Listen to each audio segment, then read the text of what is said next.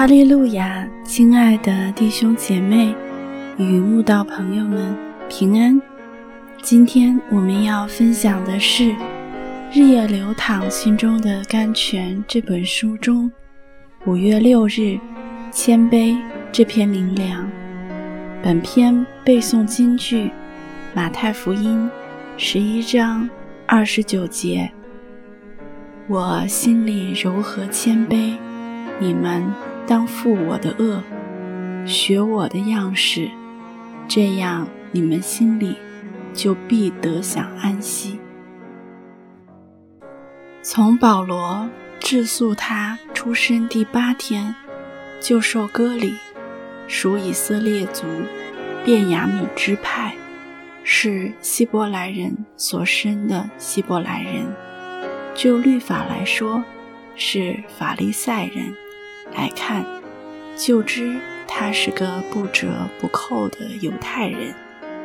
也因保罗出生在大树，这个具有希腊色彩，但属于罗马行省的首府，更让他从出生就具有罗马民籍，并因此会讲希腊话。保罗后来成长于耶路撒冷。更让他受教于著名的犹太拉比加马列门下，成为按其祖宗严谨的律法受教、热心侍奉神的人。这样一个出身与宗教背景完美的保罗，被神在大马色光照而拣选为使徒后，若跟其他不是渔夫，就是市井小民的使徒相比，还真有本钱，可以骄傲狂妄、自高自大。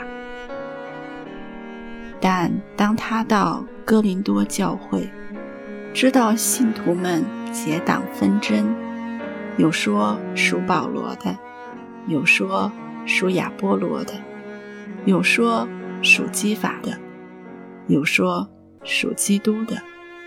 他不因自己在信徒心中地位崇高而开心，反倒直接指责他们说：“基督是分开的吗？保罗为你们钉了十字架吗？你们是奉保罗的名受了刑吗？”我感谢神，除了基利斯布并该有以外。我没有给你们一个人施洗，免得有人说你们是奉我的名受洗。我也给斯提凡家施过洗，此外给别人施洗没有，我却记不清。基督差遣我，原不是为施洗，乃是为传福音，并不用智慧的言语。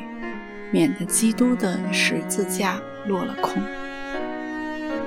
保罗还以栽种植物的分工，来比喻他跟亚波罗一起同工的过程，不过是：我栽种了，亚波罗浇灌了，没有神叫它生长。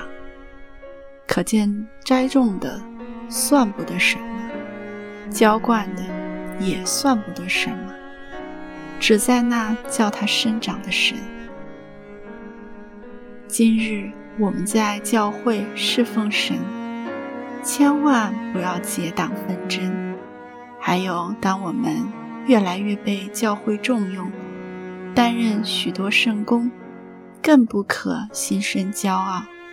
我们的背景、经历、智慧、学问与能力。如何与保罗相比？